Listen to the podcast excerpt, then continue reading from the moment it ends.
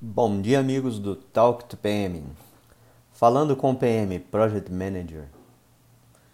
Algo em nosso projeto ou em nossa vida de repente muda, transforma ou cria algo inesperado. Talvez você tenha tudo sob controle ou pense que tem. Todas as oportunidades estão acontecendo e tudo se encaixa, mas de repente algo acontece.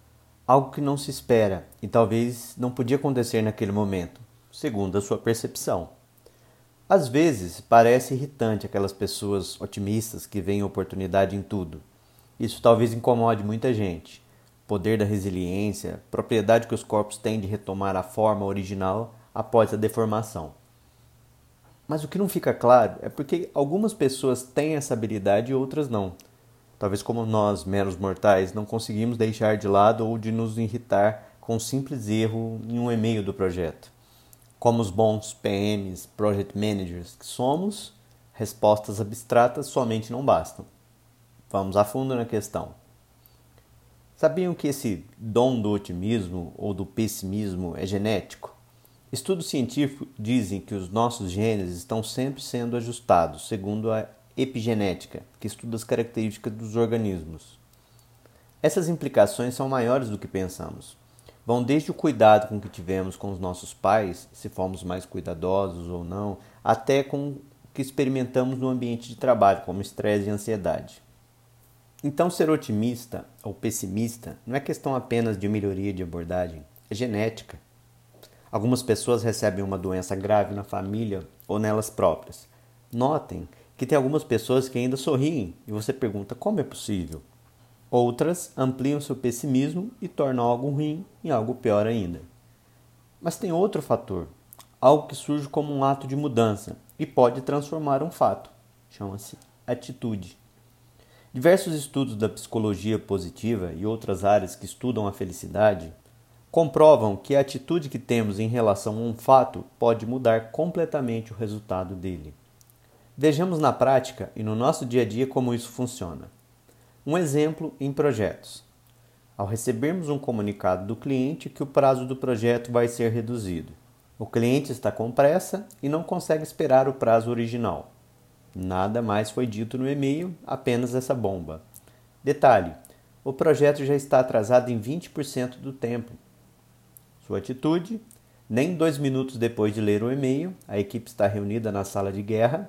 Quem não sabe o que é, falaremos em talks futuros, mas saiba que é algum lugar onde as coisas têm que acontecerem. Após 20 minutos de reunião, três propostas de contingências prontas e equipe com nervos à flor da pele, você, PM, Project Manager, consulta seu celular em busca de atualização dos e-mails mais importantes e descobre que o cliente enviara um segundo e-mail três minutos após o primeiro com a seguinte descrição: Sabemos do atraso que provocamos com alterações da nossa parte no projeto. Então decidimos que o escopo será reduzido e faremos uma segunda fase. Assim, conseguiremos melhorar o prazo e a entrega. E agora? Antes dos comentários, vamos a mais um exemplo. Seu carro, com quatro meses de uso, cheira zero quilômetro. Você ainda nem tirou algumas etiquetas para parecer zero. Quem nunca fez isso atira a primeira pedra. Na rodovia, pista dupla. Você sem pressa, mas aproveita a oportunidade para ultrapassar um carro à sua frente. Você muda de pista apenas porque seu carro é potente e não quer ficar atrás de outro veículo. Ao mudar de pista, um caminhão à sua frente passa sobre um pedrisco e aquele pedrisco atinge o para-brisas do seu quase zero quilômetro. Ao passar o dedo do lado interno do para-brisas, você, com um pesar, diz: Acho que não fez nada. E uma trinca, que mais parece algo de desenho animado, percorre todo o seu para-brisas, que mais parece um estudo de fissuras em um edifício. E agora? Mais um exemplo, agora em uma viagem para outro país. Você está de férias em um país onde a sua língua não é falada, o inglês é algo não muito bem quisto e há dois dias do Réveillon. Na estação do metrô, os bilhetes devem ser guardados para apresentar junto aos fiscais do trem, caso apareçam. Você, como um PM, Project Manager, experiente, programou sua viagem e sabe de todos esses riscos. mas a sua catraca se equivoca e você passa um bilhete e ela não abre. Ao trocar o bilhete, você utiliza um bilhete antigo e a catraca, por desventura, abre. Ao dar 10 passos, o que parece mais uma blitz dos fiscais de trem aparece do nada. Você sorri, com seus mega aparatos de viagem e o seu processo totalmente validado, apresenta o seu ticket ao fiscal. Ele simplesmente diz que você está errado. Na língua dele, onde você entende, mas tem dificuldades para explicar, aí começa a discussão. Todos os fiscais tentam explicar que você errou, mas a comunicação não flui. Inglês não adianta, português nem pensar. E você tenta argumentar e explicar o que estava errado. E agora? Talvez você esteja se perguntando o que essas três histórias com H têm em comum. Todas são reais e aconteceram comigo. Em duas delas, tomei a atitude, uma atitude de tentar explicar o erro ou problema, de antevê-lo ou me justificar.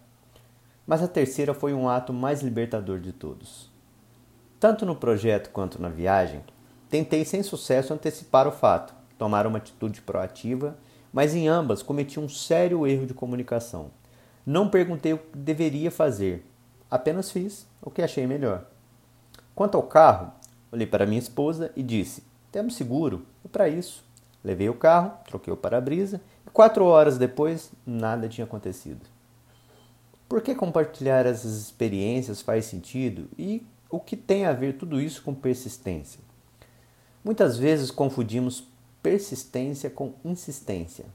Insistência, apesar de ser um sinônimo de persistência em alguns dicionários, a abordagem da insistência é aquela que pode causar um problema maior ao invés de resolver a situação. Persistência significa constância, permanência, mesmo que um fato pareça ruim, não quer dizer que seja. Ruim, bom, caro ou barato, demorado ou rápido, novo ou velho. Todos esses adjetivos são rótulos. Nós damos esses rótulos para podermos usar respostas prontas com tratativas pré-estabelecidas em momentos diferentes da vida ou do projeto. Nem todo cliente que muda o escopo é igual, nem todo projeto que atrasa é ruim, nem todo acidente é trágico. Todos eles podem trazer dor, mas trazem experiência.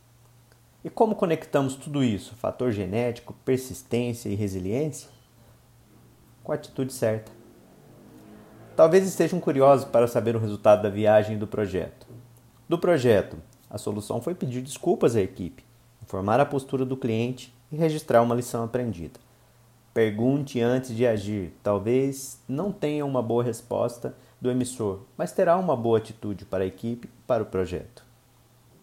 Quanto à viagem, depois de muita discussão, lembrei de um vendedor de móveis que me inspirou uma das mais belas lições da vida e da profissão. O fato já ocorreu, agora vamos falar de solução. O que você quer que eu faça? Quando mudei a atitude em relação ao fato, deixei claro o que eles queriam que eu fizesse. Paguei a multa do bilhete, resolvi o assunto registrei outra lição aprendida. Pergunte a solução antes de discutir o problema. O não realmente te dá oportunidades. Mesmo que você não tenha nascido com os genes do otimismo ou seu ambiente não seja o mais favorável, as suas atitudes podem mudar o fato. O ambiente principal é você. Esse trocadilho de hoje não podia passar batido. Ouvir outra língua é um som um tanto estranho, mas entender outra coisa é algo muito mais estranho. Se sons não comunicam a sua real intenção, tenha uma atitude positiva. Ela com certeza motivará as pessoas ao seu redor. Ler um comentário, uma colocação, até mesmo uma mensagem. Não se esqueça que a literatura e a escrita atuais passam pelos famigerados corretores digitais e pela pressa da alta tecnologia e aquela dose de eu preciso compartilhar. Lembre-se, nem tudo que está escrito é algo que queremos dizer, talvez é algo que a sua atitude rotulou. Acesse o nosso site www.pmproject.com.br barra knowledge barra talk to PM. Aquele abraço e obrigado por participar de mais um Talk to PM.